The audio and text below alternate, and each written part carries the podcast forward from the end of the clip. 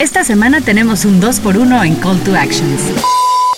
El primero de comercial infantil. Disfruta el Martínez en la plataforma de podcast de Adlatina. Adlatina.com slash podcast. Con ese al final, pídeselo a tu papá. Y el segundo para Joven School. Dale like a nuestra página en la plataforma con menos onda del mundo, Facebook. Facebook.com, diagonal el Martínez Podcast. Sí, sin ese al final.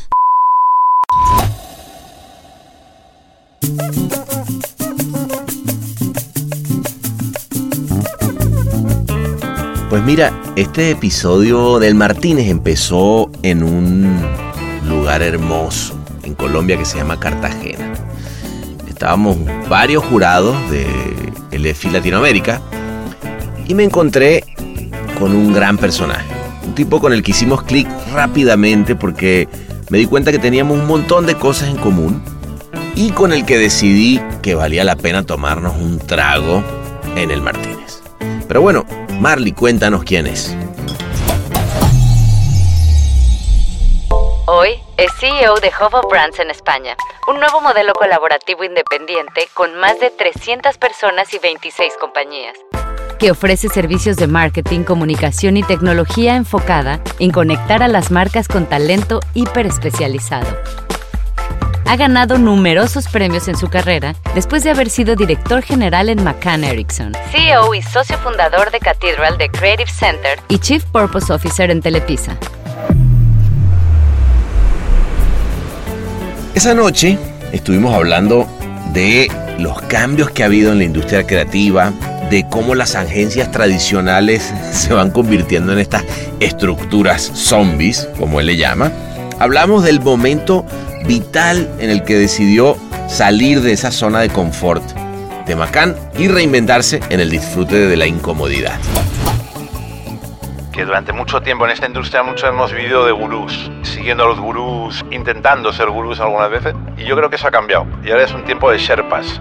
El Sherpa es aquel tipo que nadie conoce, que, pero que conoce el terreno muy bien, va hacia allí, va hacia tiempos de Sherpas, hacia tiempos de colaboración, hacia tiempos de no caminar solo, sino caminar en conjunto, ¿no? Y me parece que este negocio, esta industria, esta profesión, que yo sigo pensando que es un privilegio trabajar en esto, lo estamos empezando a hacer muy aburrido nosotros. Nos divertíamos mucho, pero no nosotros solo, sino también las marcas, los clientes, que cuando llegaba la agencia a verles era el día especial Ahora cuando viene la agencia es el momento para decir, uff, espera un momento, que tengo que revisar todos los PowerPoints que tengo que hacer, que luego además este tiene que reportar a la red no sé dónde, que las estructuras tal y como las hemos conocido son estructuras zombies, que no saben que están muertas, pero lo están.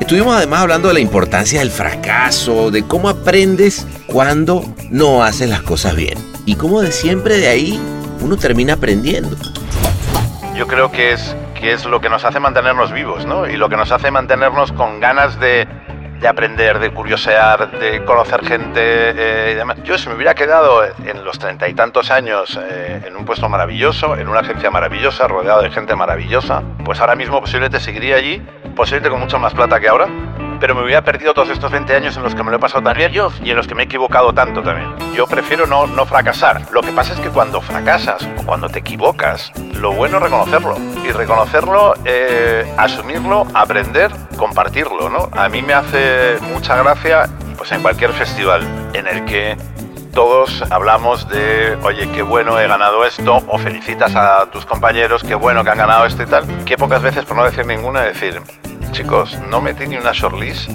y es normal con la mierda que, que, presenté, es normal que no haya metido una, una sola shortlist. ¿Es sería tan sano hacerlo? Porque al fin y al cabo es la única manera de la que aprendes. yo, es verdad que yo he aprendido mucho más de las cagadas que he hecho que de los grandes aciertos. Porque de los grandes aciertos no aprendes. O sea, hay que abrazar el fracaso. Hablamos del fútbol, de la importancia de la metáfora del fútbol para abordar la vida. Y terminamos hablando de Hub of Brands, que es este nuevo modelo colaborativo, que por cierto, viva la colaboración, y la diferencia y la ventaja que tiene sobre esas grandes agencias tradicionales y por qué estos nuevos modelos vienen a replantear el juego y ojo, quizás a comerse una linda parte del pastel. Me ayuda mucho ser del equipo de fútbol que soy El Atlético, claro, el Atlético de Madrid. ¿Por qué? Porque si yo vivo en Madrid desde que era pequeño, aunque no, yo nací en Zaragoza, ¿no? Entonces, evidentemente, tú no eliges el equipo, el, el equipo te elige a ti de alguna manera. Y en Madrid, en Madrid, bueno, en Madrid y en el mundo, el, el- Madrid es el equipo dominante. El, eh, en el Madrid tú estás acostumbrado a ganar, y ganar, y ganar otra vez, y ganar otra vez, y ganar otra vez, y ganar otra vez. En el Atlético de Madrid estamos acostumbrados a convivir con, con el drama. Con el drama de perder un partido en el último minuto, una final de la Copa Europa que hemos perdido ya 3-2 contra el Real Madrid y tal, y levantarte y decir, y sí, venga, y voy a volver a disfrutar. Y llega el domingo y me apetece otra vez ponerme la camiseta del Atleti y irme al campo, ¿no? Real Madrid, por ejemplo, tiene una canción de sus aficionados que dice, ¿cómo no te voy a querer si ganaste la Copa de Europa una y otra vez? Bueno, pues eso es como si tú solamente quieres a tu pareja porque es muy guapa o guapo. Sí, está buenísimo. Y en la parte del millonaria. Claro, claro. No, no, no, no. El amor es otra cosa. El amor es levantarte por la mañana con la legaña. Yo creo que eso en el fondo me ha ayudado. Lo cual también te forma mucho para trabajar en. Esta profesión. Me interesó mucho, entré como socio y lo primero que hemos hecho es primero analizar todas las compañías que había. A día de hoy son 26 compañías. Digamos, hay como dos grandes grupos. Uno es la, toda la parte de brand, creativity, awareness eh, y demás, donde hay compañías de contenido, agencias de publicidad, todo ese tipo de rubro. Y luego toda la parte que es mucho más data, tecnología, conviven juntos y demás. Lo que pasa es que eh, obviamente eh, se organizan de una manera diferente, ¿no? Y el modelo es tan sencillo, parece tan obvio como es, aquí yo no tengo ninguna estructura que vender, aquí yo lo que tengo que vender son soluciones a unos problemas determinados. Yo hay una cosa que me molesta mucho y me cabrea, que es, tú ves a muchas marcas que ya están yendo muy por delante de las agencias en la manera de estructurarse, en ser mucho más mentes abiertas y demás. ¿no?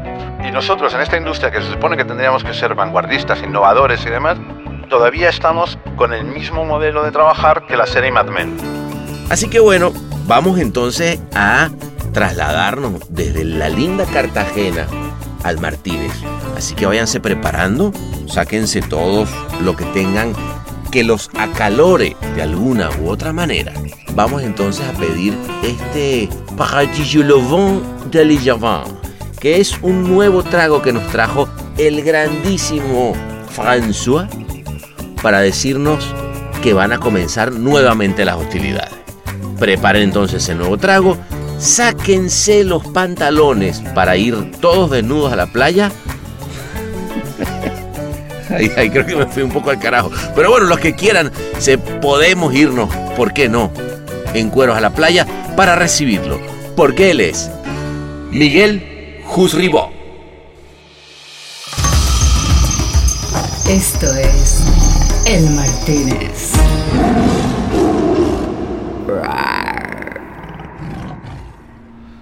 ¿Qué dice el gran Miguel? Cuéntamelo todo. Aquí estamos, por fin, en el Martínez, ya era hora, ¿no? Ya, ya, ya, ya, pues yo, yo creo, yo me lo, cuando te vi el otro día dije, date un segundo, ¿cómo no hemos estado en el Martínez nosotros? Claro, sobre todo compa- compartiendo peluquero, además. Exacto, compartiendo Peluquero. peluquero. Gran look el tuyo, por cierto. Me Oye, gusta el tuyo. estamos aquí ahorita en Cartagena, Sí, pero nos vamos a ir ipso facto al Martínez. Vamos Porque además allá. estamos en un barco que se va a convertir en este momento en, con la tecnología Podcast 10.000. Exacto. vámonos, vámonos, venga. Trasladaos.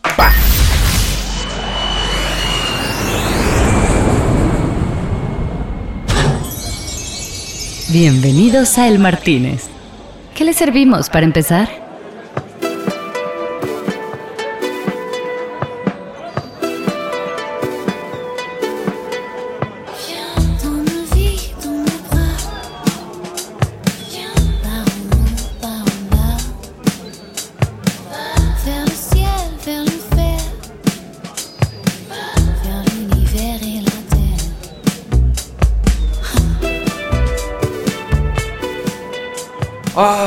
Aquí estamos, mi hermano, ¿ah? Qué bueno, qué bueno verte otra vez por aquí. Qué, qué- qué bueno, mira, yo una vez creo que te vi una noche, ¿ah? Se me hace. Una de tantas. Déjalo ahí. Oye, déjalo pues, ahí. Yo sé que tú no tomas, ¿No tomo? entonces, este. Ya, ya tomé mucho. Ya, ya tomaste, ya tomaste lo que había que tomarse en la vida. Ya tomé.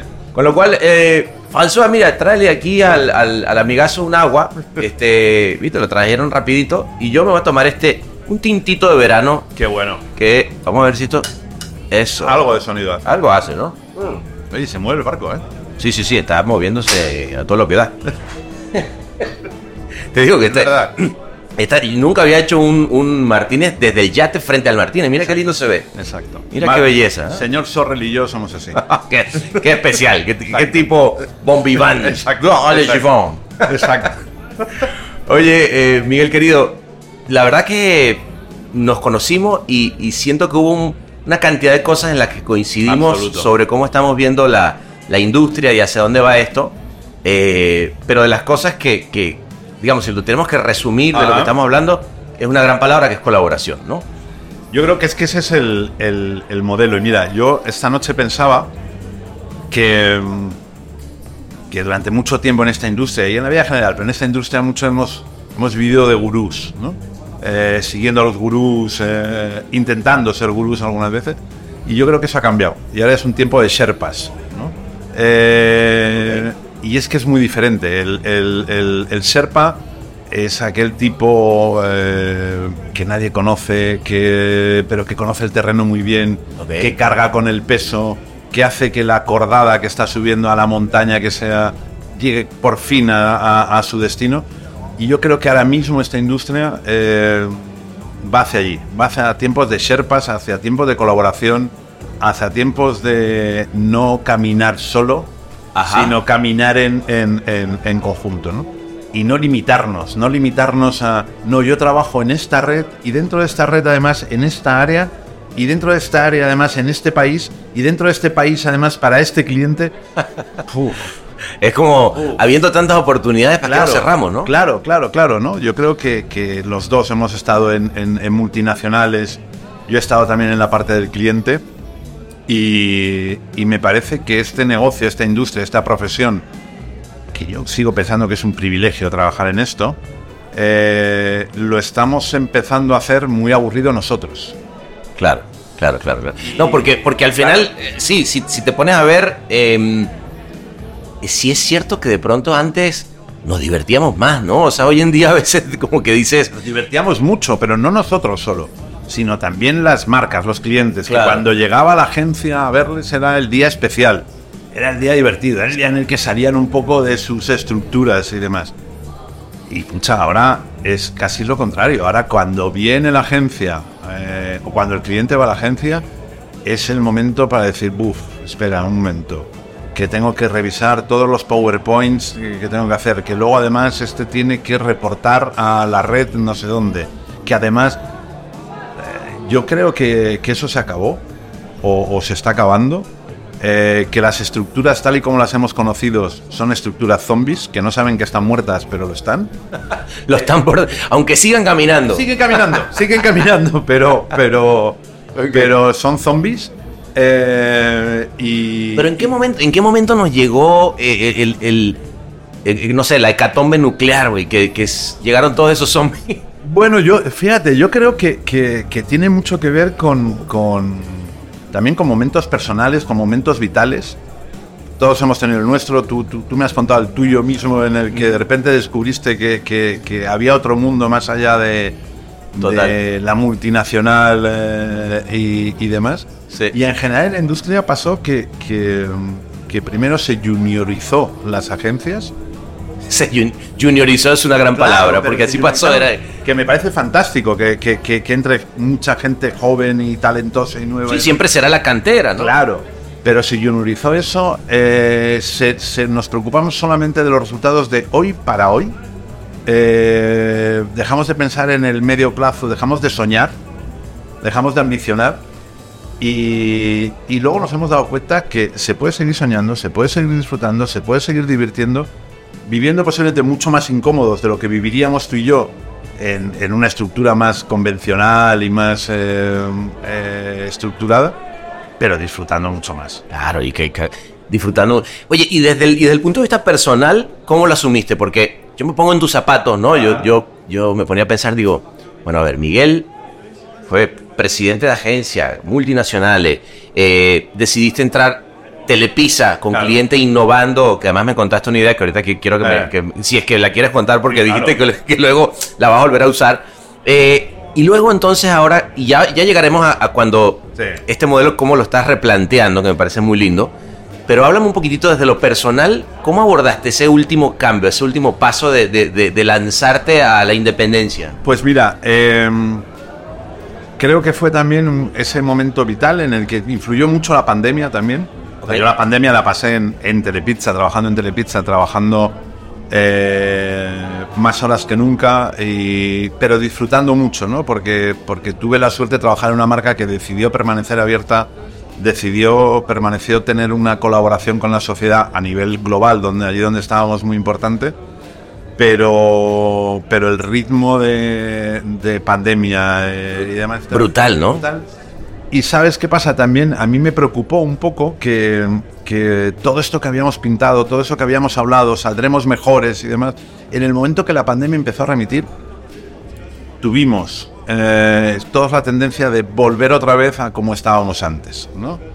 Eh, a volver a separar ciertas cosas del negocio eh, y demás. Volver a lo, a- a lo mismo, como, Volver si, a lo mismo. como si no hubiéramos aprendido si- nada. Exacto, ¿no? Entonces, yo tuve la oportunidad y, y la oportunidad te da también los años, eh, haberlo hecho ya más veces. Yo, yo me fui a mi casa con treinta y pocos años siendo director general de McCann Erickson y me fui a mi casa porque, porque me aburría en ese momento. ¿Así? Eh, ¿Y cómo lo comparas en, en esa, ese momento de ese Miguel que pues, tomó esa que decisión? tengo, que tengo 23 años más, pero, pero que sigo estando igual. Eso que- qué importante es, ¿no? Que Mantener- no pasa nada. Y que, que no, no pasa pasa nada. nada. Y que no pasa nada. Y que eh, el retarte a ti mismo, el reinventarte, el apasionarte y demás historias, yo creo que es, que es lo que nos hace mantenernos vivos, ¿no? Y lo que nos hace mantenernos con ganas de, de aprender, de curiosear, de, de conocer gente eh, y demás. Yo si me hubiera quedado en los treinta y tantos años eh, en un puesto maravilloso, en una agencia maravillosa, rodeado de gente maravillosa, eh, pues ahora mismo posiblemente seguiría allí, posiblemente con mucha más plata que ahora. Eh, pero me hubiera perdido todos estos 20 años en los que me lo he pasado Maravillosos. y en los que me he equivocado tanto también.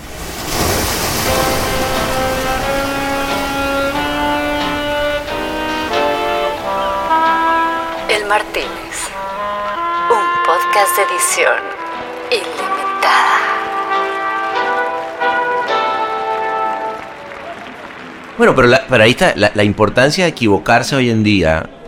Miguel, lo vas a estar de acuerdo conmigo. Es lo que hace también la vida linda para aprender. O sea, a- ayer hablábamos de la incomodidad, ¿no? Claro. Que yo, que para mí es un, es un gran mantra. O sea, yo, yo es, es, es mi driver, digamos, de, de- de lo que hago. Eh, pero la incomodidad ine- inevitablemente pasa por momentos de, de cagarla, ¿no? De decir, mira, no lo hice Obvio. bien. Y, y también no estamos acostumbrados, Miguel, en nuestra sociedad, si estás de acuerdo, a, a asumir y decir, ¿sabes qué? Aquí no lo hice bien. Oh, no, Más bien. ¿y qué aprendí, no? Claro, o sea, yo creo que, que- que, bueno, sabes que muchos startuperos y emprendedores hablan de hay que abrazar el fracaso. Bueno, o sea, yo, yo prefiero no, no fracasar. claro. Yo prefiero no fracasar. Claro, entendamos que no estamos buscando que no vaya mal. Exacto, o sea, porque es que estas cosas, no, yo no fracaso y tal. Lo que pasa es que cuando fracasas o cuando te equivocas, eh, lo bueno es reconocerlo. Y reconocerlo, eh, asumirlo, aprender, compartirlo, ¿no? A mí me hace mucha gracia, y yo participo de eso, ¿no? Pues en cualquier festival, eh, en cualquier certamen, en el que todos eh, hablamos de, oye, qué bueno he ganado esto, o felicitas a tus compañeros, qué bueno que han ganado esto y tal. Qué pocas veces, por no decir ninguna, decir, chicos, no metí ni una shortlist y es normal con la mierda que, que, que presenté, es normal que no haya metido una, una sola shortlist. Claro. Eso sería tan sano, eso Sí. sería tan sano hacerlo, porque al fin y al cabo es la única manera de la que aprendes. O sea, yo, es verdad que yo he aprendido mucho más de las cagadas que he hecho que de los grandes aciertos, porque de los grandes aciertos no aprendes, o sea, vives en esa espumita de qué bien, qué listo soy y tal. ¿Y hay alguna, hay alguna que recuerdes y digas, mira, yo sí, yo por ejemplo tengo, tengo una, recuerdo, a ver, esta, esta es muy, muy simple. Eh, por ejemplo, haber invertido en, y te, te lo contaba ahorita, Sí. haber invertido en un grupo de chicos cineastas en Venice y empezar a hacer películas sin saber cómo las iba a vender. ¡Pum! Claro. Que- quebramos. Claro. Por ejemplo, ¿no? ¿Tienes alguna que tú digas, puta, Guau, esta... yo, yo, fíjate, yo tengo una eh, fantástica que es eh, Cathedral, cuando montamos Cathedral. eh, Qué gran, gran... Claro, una gran agencia, Gran agencia. eh, donde éramos muy jóvenes, muy estúpidos, o sea, muy, muy estúpidos. Estúpido lindo, pues. Pero claro, pero estúpidos, claro, tú ganas 14 cuentas en un año. Wow. 14 licitaciones las ganas las 14. Uf. Eh, con menos de 30 años y yo me acuerdo que salíamos por, por, por Madrid a los bares donde iba la profesión además con unos cartelitos que ponía yo trabajo en Cathedral y tú no, a que jode. Ese es el punto de estupidez, ¿no? Ese pero, nivel pero- pero- el nivel de estupidez fue todavía mayor cuando no fuimos capaces, y no fui capaz, pero yo era el CEO de, de Cathedral, de, de consolidar, eh, sea, de morir de éxito, ¿no? Eh, Qué- wow, wow, qué frase, morir de éxito. Que en tres años creamos una agencia en la que todo el mundo quería trabajar, por mucho que les cayéramos muy mal, Sí. donde los clientes prácticamente hacían fila en la puerta eh, y fuimos capaces de, en tres años, cargárnoslo todo. Cargárnoslo todo, o sea, es decir, fue como aquellos grupos de rock que, sí, sí, que sí. tienen casi un one hit wonder y, y ya desaparecen porque se pelean entre ellos y tal. Bueno, pues nosotros hicimos eso, entonces yo tengo el orgullo de haber creado la, la- una de las agencias más divertidas, más potentes, más creativas que, que ha habido en España. Y tengo también el orgullo, o no el orgullo, la, la medallita de yo me cargué casi de la vida. No solo, pero yo participé en eso. ¿no? Claro, y fui- eso fui partícipe de y ese. aprendí un montón. Y Claro. aprendí de decir, chico, hay que consolidar las cosas, hay que, hay que eh, saborear las cosas, hay que eh, aprender de, de cómo estás ¿Y qué, ¿Y qué aprendiste? pues básicamente eso, primero que, que es mucho más importante consolidar que ganar. O sea, que ganar, que ganar no es tan Ah, complicado. Eso también es verdad. Ganar no es tan complicado. Eh, ganar no es tan complicado si eres capaz de reunir el talento suficiente en el Y la momento brillantez. suficiente y la brillantez. No es tan complicado ganar. Es mucho más complicado consolidar algo. Ok. Eh, y, y eso lo aprendí, lo aprendí muy jovencito eh, y me ha servido, me ha servido para, y además para saber disfrutar de verdad los momentos. No, no tan preocupado por qué pensará la gente, qué dirán la gente, qué guapos somos y tal, sino para disfrutar internamente los, los, los momentos que estás viviendo. ¿no? Eh, y, y no aplazar la celebración para no, espérate, el año que viene ganaremos cinco más, y el año que viene ganaremos cinco más, y me darán un bono todavía mayor. Celebra el momento, disfruta el momento, aprecia el momento, porque a lo mejor no vuelve. Porque a lo mejor no vuelve. Wow, es verdad, es verdad. Y, y- y de esas cosas, si alguien te lo dice en el momento, cuando están sucediendo, te dice, pero este está chalado, yo, esto va a seguir así Claro. para toda la vida. Exacto, exacto, exacto. Y entonces, ¿eh?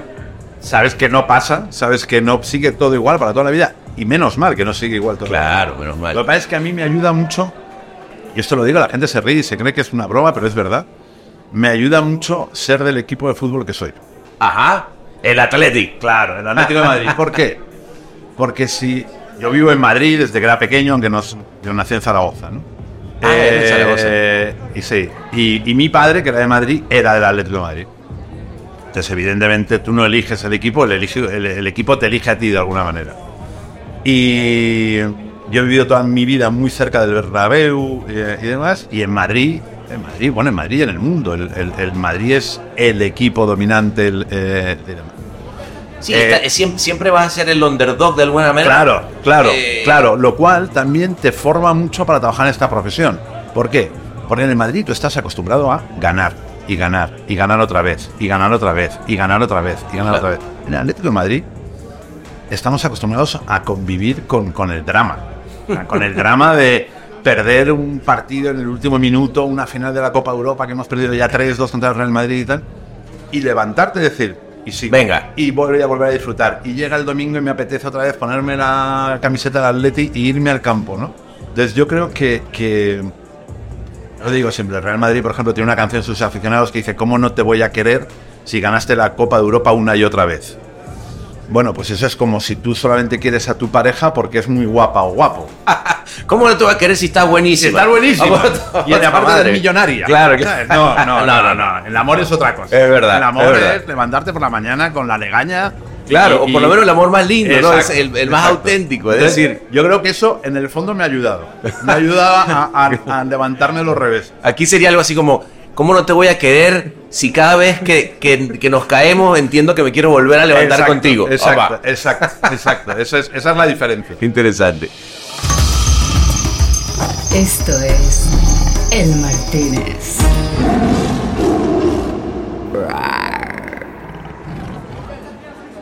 Oye, eh, y cuéntame, Miguel, ¿en qué momento? Porque, a ver, para, para tengo allá un, un alemán en la mesa de allá que nos está mirando y dice, ¿pero de qué están hablando esto? O sea, ¿qué, qué hizo Miguel? ¿Qué? Y, y la verdad que es un modelo... Y antes de que tú me lo cuentes, yo te voy a contar algo. La primera vez que yo vi algo similar y que fue que me inspiró Sí. mucho fue The Glue Society. Me tocó ser eh, jurado en el Clio 2006, imagínate, Ya. hace mucho tiempo. Y este tipo me decía, no, mira, acá nadie, nadie es empleado de esta compañía, de esta agencia, Sí. que es una agencia, pero hace muchas otras cosas. Y ya por ahí tú decías, Sí. 2006, ¿de qué estás Sí, hablando? sí.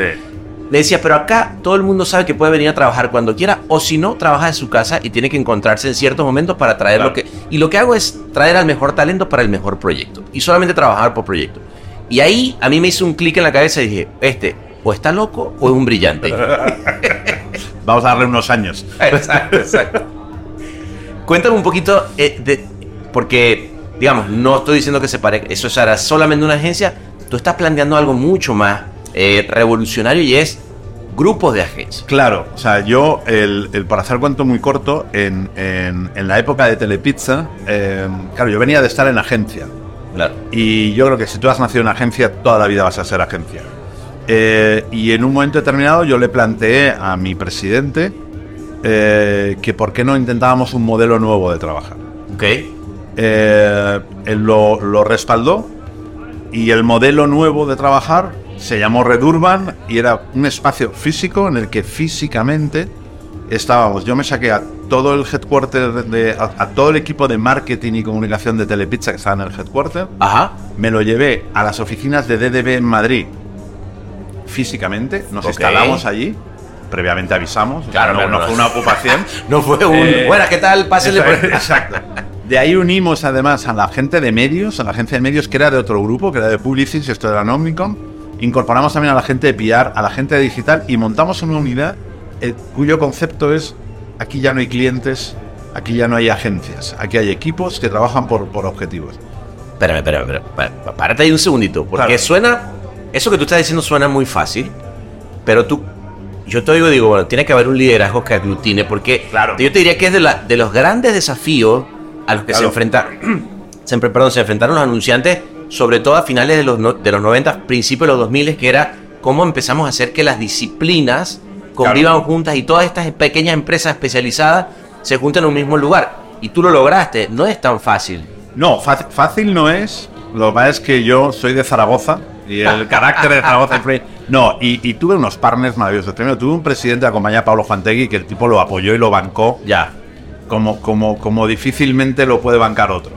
Luego tuve unos partners en, en las agencias eh, que, que se decidieron y se atrevieron.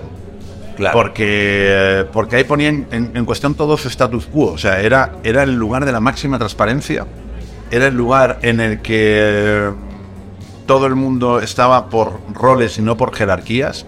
Era el lugar donde de repente ya no se hablaba de espera que me lo llevan los creativos. No, no, los creativos están aquí. Están ahí. Vamos Claro. a sentarnos todos juntos a pensar juntos en donde la idea tenía el poder. Y ya la, la autoría, este, esta idea es mía, pero no es del otro. Pero no es el de medios, entonces el otro no Ajá. sé qué historia. Cambiamos la manera de trabajar de una manera de trabajar vertical, como se trabaja normalmente, a una manera circular. Y esa fue la primera vez que experimentaste algo don- colaborativo. donde yo dije, coño, se pueden hacer las cosas de una manera diferente. Claro.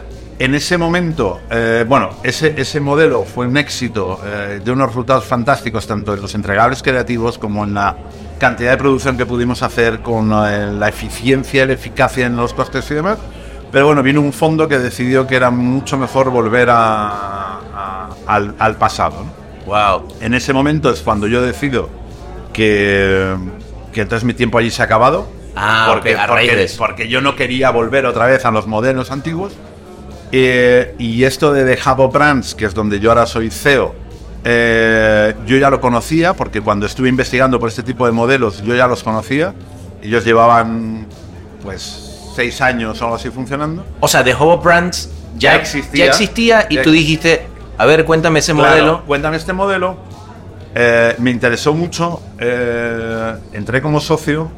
Eh, y lo primero que hice, y todo esto es desde marzo, abril de este año, lo primero que hemos hecho es, eh, primero, analizar todas las compañías que había, eh, que son, a día de hoy son 26 compañías, 26. 26 eh, conviviendo de distintos, digamos, hay como dos grandes grupos. ¿Ok? Eh, uno es la, toda la parte de brand, creativity, awareness eh, y demás, donde hay compañías de contenido, agencias de publicidad, eh, todo ese tipo de rubro, y luego toda la parte que es mucho más data, tecnología. eh, Ok.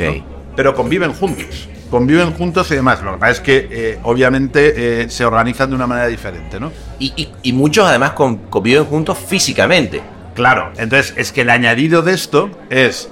Eh, tenemos un espacio en el centro de Madrid, 1500 metros cuadrados, al lado de la Plaza Mayor, Wow. con una barra de bar eh, Ah, bueno, donde me- pasan las cosas. Me tienen que ver ahí. Yo tengo que ir, yo tengo que ir a colaborar claro. a ese una lugar. barra de bar con un grifo de bar absolutamente abierto.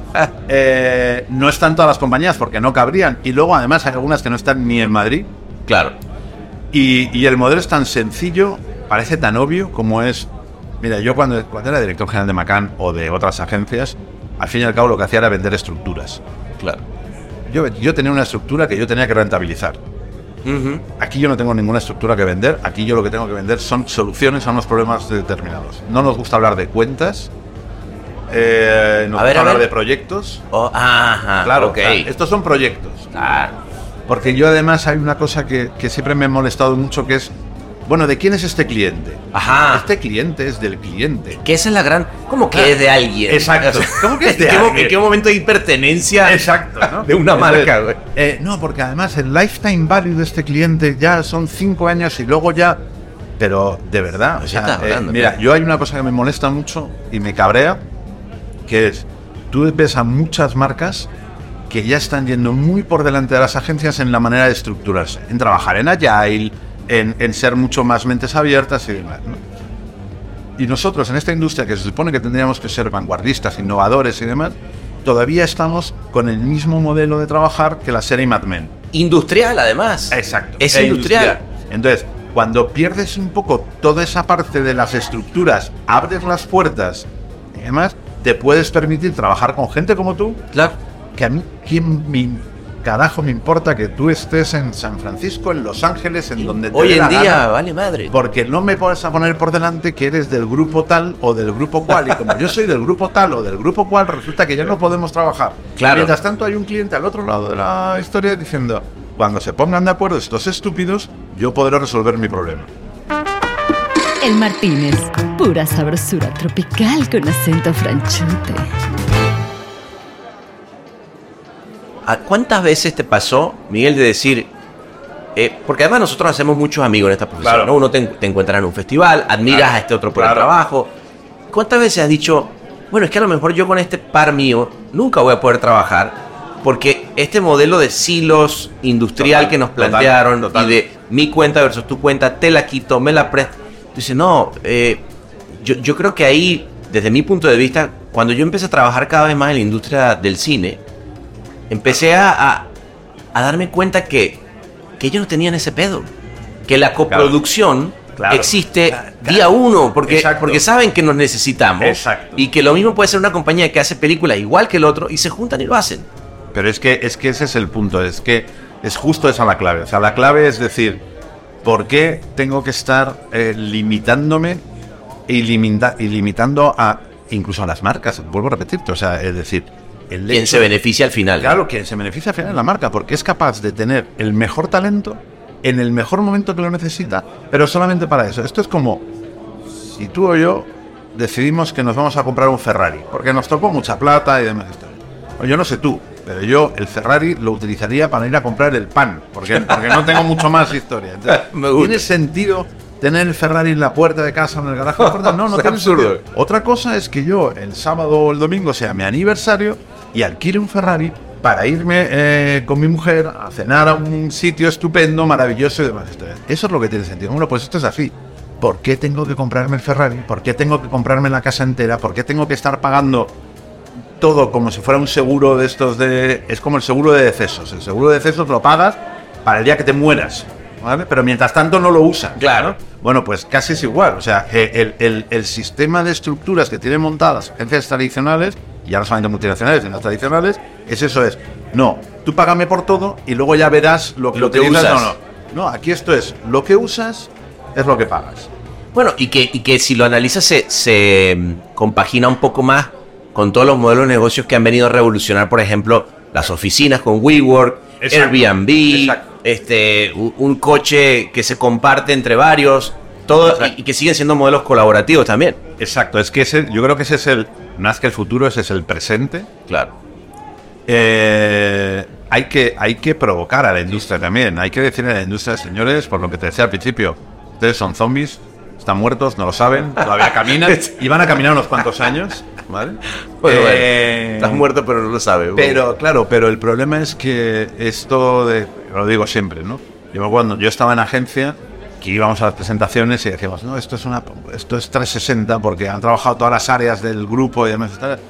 Todo lo integrado que habíamos hecho era ir en el mismo taxi a la, a la presentación. Era el máximo nivel de integración y posiblemente tener el mismo template. Claro, claro. ¿Quién, ya me pasaste el template para ponerlo todo. Exacto, ¿Y exacto. cuáles eran las ideas? ¿Quién sabe? Pero Claro, tú ponlas- da igual, da igual, la idea ya estará por ahí en algún chart, en algún chart. Claro, claro, claro. O sea, que ese es el, ese es el tema. Y es, y es muy divertido, es muy exigente porque, porque mm, yo me he auto obligado además a que en la comunidad eh, pertenezca a la comunidad gente con mucho talento. Es mucho más difícil gestionar a gente con mucho talento que, que a gente sin talento. Eh, pero yo, te- te- yo creo que te contaba ayer, ¿no? Yo tengo la sensación todos los días cuando entro en la oficina de entrar en un parque de atracciones en el que me han puesto la pulsera de free access a todo. Qué Y- bueno. yo entro todos los días y casi pregunto, ¿pero me puedo subir a todas las atracciones? Yo lo siento por, bueno. por, por- por mis, ah, eh, por mis compañeros de las 26 agencias que me tienen que soportar, pero, pero estoy disfrutando mucho. Qué bueno. Qué bueno. Oye, y, y por último, ¿cómo, cómo haces con el, con el talento? Eh, porque, por un lado, digamos, quiero pensar que esas 26 agencias, Sí, pues, contratan de manera permanente, claro. eh, pero habrá también quien no. O sea, también trabaja con freelance. O sea, Claro. ¿tienen, tienen talento rotativo. Claro. Cada uno tiene, cada uno tiene su, su, su modelo, ¿no? Hay algunos que tienen más, más equipo, digamos, eh, fijo, otros que tiran mucho de freelance. Lo que sí nosotros no tenemos, eh, no somos un, eh, un parqueadero de freelance. ¿Por qué? Ajá. Porque el freelance lo que hace es responder a las necesidades que tú le provocas. Yo, yo necesito gente que genere negocio y que genere y que tenga ganas de crecer, ¿no? Ok. y que tenga ganas de crecer, pero no quiera crecer solo, sino que quiera crecer juntándose con otros. ¿no? Ya. Entonces, eh, obviamente, para ser parte de la comunidad y sobre todo en la parte de la parte de esta del brand, de la awareness, de la creatividad, tienes que ser muy bueno Claro. en, en lo que haces. Eh, y a partir de ahí, tú eres en tu independiente. Tú sabrás si, si tú quieres tener dos personas, cuatro, cinco. Tenemos gente que son cuatro personas que dicen, mira, somos nosotros cuatro, nos dedicamos a esto, no quiero tener cuentas, no quiero tener eh, nadie.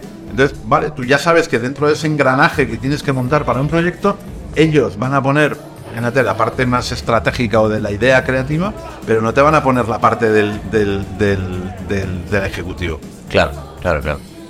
Qué bueno. No, es- sabes que me, me- me gusta mucho oírte, sobre todo, y por eso volví a, a- vuelvo a lo personal que te decía al inicio, más allá de, de- de los modelos negocios Claro. que uno se puede inventar. Eh, cómo, más allá de los modelos, modelos negocios que te puedes inventar, es cómo te permaneces reinventando, ¿no? O sea, Es que es la clave. eh, ahí, ahí está la, la- Es la clave. O sea, es la clave, es que si no, esto. eh, ¿no? ¿Qué hacemos? Nos soltamos amarras de este barco y nos vamos tú y yo a- Que estaría Oh, bien. no estaría mal, ¿eh? Estaría mal, estaría mal. Pero, pero, pero yo creo que esa es la clave, ¿no? Y yo creo que tú también eres un ejemplo de eso. o sea, de, Muchas gracias, de- oye. de poder vivir en la comodidad. eh, en, en eso que decíamos, en la comodidad, en la certidumbre de. Ya tengo mi título, Ya. ya, tengo mi bono, ya tengo más no sé qué. Y que de repente se te, algo se te mueva aquí en el estómago y digas. No, no, no, no. No, vale, salud por eso, de verdad que, que que- eso es lo qué que nos lindo. ha hecho reconocernos. Eh, así mismo es. Aparte del pelo. así es. Bueno, y que vivan los pelones. Lo que no se diga. Sin duda. Yo te explico el truco. A mí me ve gente con fotos de hace 20 años y me dicen, estás igual. Yo no, no estoy igual, cabrón. O sea, tengo el pelo igual. Tú te la no sabes. igual. Yo igual, yo me peleé muy, muy Claro. desde chico para que no hubiera ese. de. Estás quedando sin pelo. No, No, no, sí claro, sigo no, igual. Exacto. Qué bueno, hermano. Oye, pues qué placer, Sote. Vámonos aquí al VIP. Venga. Eh, François, doble agua para el señor y a mí me... Y ahora sí voy a poner un wiki. Ahora ya con gas. Ah, Ya con exacto. gas. Ya con gas para poner la cosa picante. Muchas gracias, hermanito. De verdad, De verdad. un honor. ¿Eh? Te esperamos en el hub. Sí, señor. Y ahí- eso sí, ábreme el bar, no sea así. Siempre, está bien.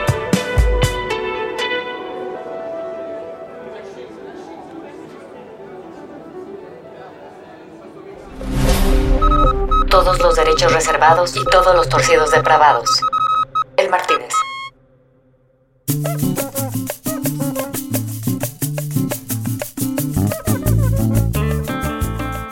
Nos fuimos entonces con ese coctelito a la que nos hizo el gran François.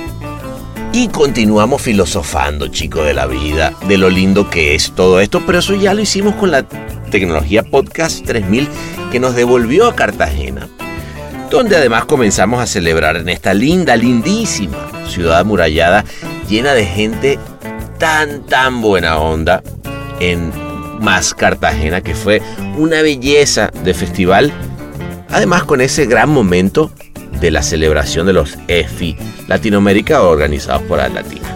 Entonces, bueno, de ahí nos dejamos ir, nos fuimos a bailar un poco de vallenato en medio de esta ciudad amurallada y nos dieron las 10 y las 1 y las 10 y las 11 y las 4 y las 3 y las 5 de la mañana con el gran Jurribó y François que se, se vino con nosotros. Y estaba como loco, no sabía lo que estaba haciendo acá cuando llegó entonces a esta linda Cartagena. Pero bueno, vamos a quedarnos aquí, ahí nos, les dejo un poco de musiquita eh, colombiana como para que termine la cosa. Y la semana que viene vamos a continuar desde Cartagena, ahora con una gran invitada que nos va a hablar sobre las mujeres. Pero bueno, eso va a ser la semana que viene. Por ahora, les mando un abrazo, chochote, chabochón y chimpaticón.